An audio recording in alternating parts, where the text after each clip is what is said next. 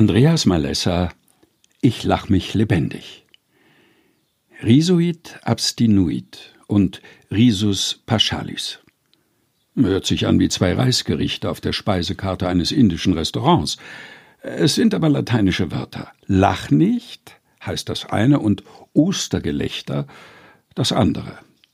In Uberto Ecos Klosterkrimi Der Name der Rose geht es um diese zwei Positionen. Haben Christen etwas zu lachen und wenn ja, dürfen sie es auch? Oder ist jene Stimmung die allerchristlichste, die mancher Gottesdienst verströmt, gepflegte Melancholie bei erlöster Depression? Als der greisen Frau eines greisen Mannes angekündigt wird, dass sie bald schwanger werden würde, kichert sie spöttisch. Verständlicherweise. Als sie dafür getadelt wird, leugnet Sarah und sprach, ich habe nicht gelacht. Halten wir fest. Eine berühmte Frau der Bibel ist a. ungläubig und b. sie lügt. Derlei schäbiges Kichern muss die Theologen zu der Annahme veranlasst haben, angesichts der Würde und Allmacht Gottes verbiete sich jegliches Gelächter. Kirchenvater Augustinus meinte, es sei doch bezeichnend, dass Neugeborene eben weinend und nicht lachend auf die Welt kämen als wüssten sie schon, was sie erwartet. Wörtlich, es lachen die Menschen, es weinen die Menschen. Und dass sie lachen, muss man beweinen. Weiterlesen hilft manchmal.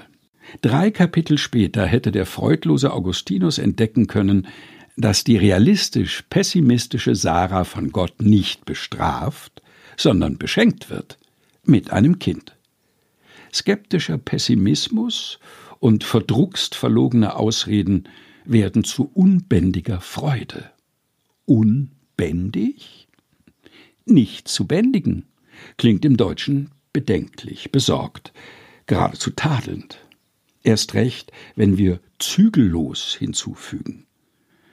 Seit demnächst 50 Jahren singt Roberto Blanco Ein bisschen Spaß muss sein.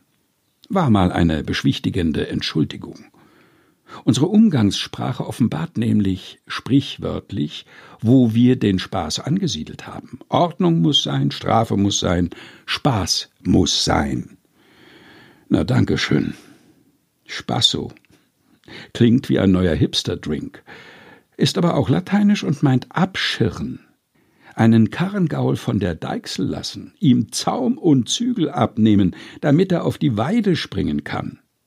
Für euch aber, die ihr meinen Namen fürchtet, wird die Sonne der Gerechtigkeit aufgehen, und ihre Flügel bringen Heilung. Ihr werdet hinausgehen und Freudensprünge machen wie Kälber, die aus dem Stall kommen.